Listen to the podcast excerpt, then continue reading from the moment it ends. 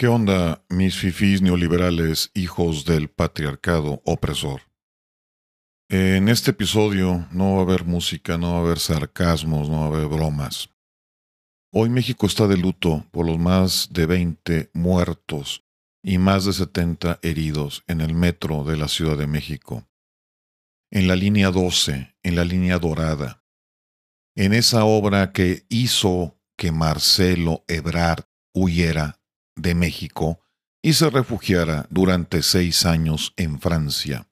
Lo que sí voy a hacer es leerles un, una publicación de Carlitos Slim para presidente, porque me parece que aporta mucha información y sobre todo plasma la, el sentimiento que abarca al país el día de hoy.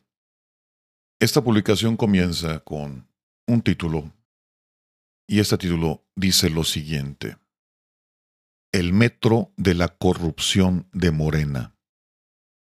¿Quién responderá por la corrupción en la construcción y mantenimiento de la línea 12? ¿Marcelo Ebrard? ¿Claudia Sheinbaum? ¿Mario Delgado? ¿El mismo López o todos juntos?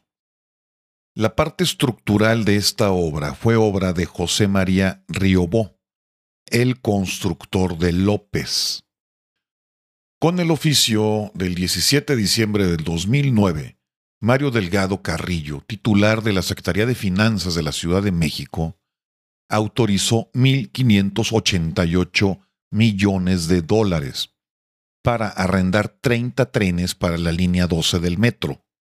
Pero el contrato con la empresa española CAF, CAF, decía que estos vagones costarían 420 millones de dólares. La línea 12 del metro, hoy colapsada en la Ciudad de México, fue construida por el consorcio ICA, por Carso y por Alstom durante el gobierno de Marcelo Ebrard y tuvo un costo de 22.500 millones de pesos muy por encima del estimado inicial. El 30 de octubre del 2012 fue oficialmente inaugurada por el jefe de gobierno, Marcelo Ebrard. En diversas ocasiones, ciudadanos le han advertido de fallas a la jefa de gobierno, Claudia Sheinbaum, pero al parecer estas denuncias han sido ignoradas. Del 2014 al 2019, el metro de la Ciudad de México invirtió más de 765 millones en, la sustitución de rieles y mantenimiento preventivo y correctivo de las vías de la línea dorada. En 2014, tuvieron que cerrar 11 de las 20 estaciones de la línea 12 y se pagaron 139 millones de pesos para mitigar fallas. Al final, en ese año, se tuvieron que pagar 106 millones de dólares.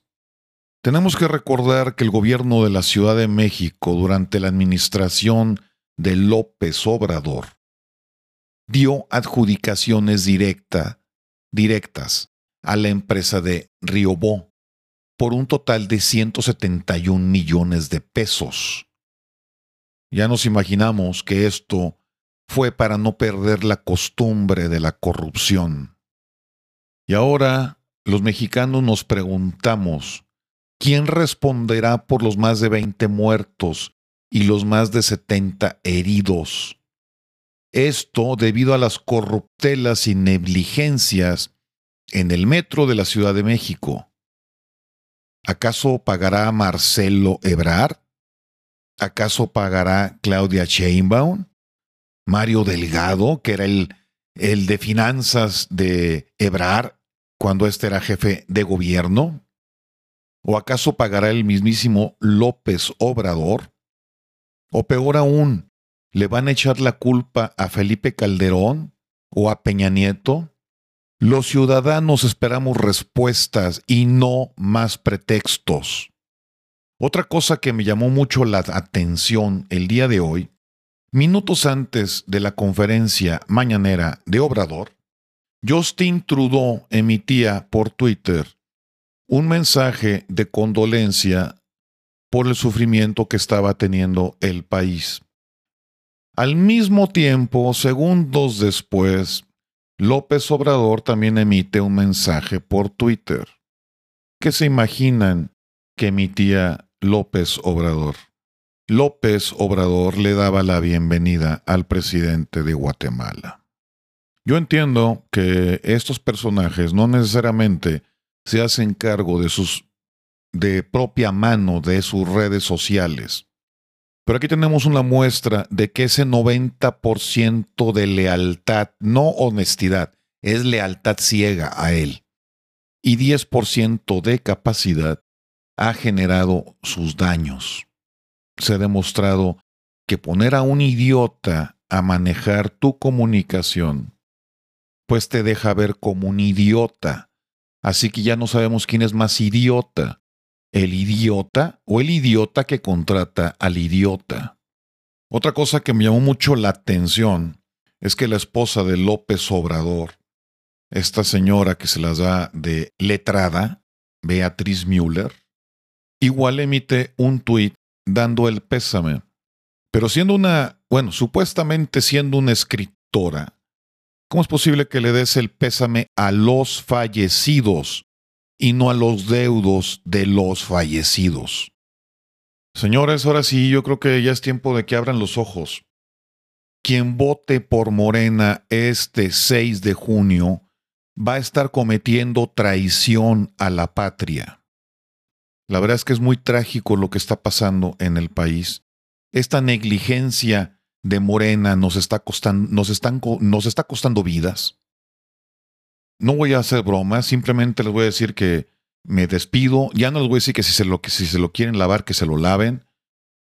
Ya regresaré más tarde con otro tweet. Estoy muy molesto, estoy harto de tanta estupidez y peor aún de tantos estúpidos creyéndole a estos estúpidos.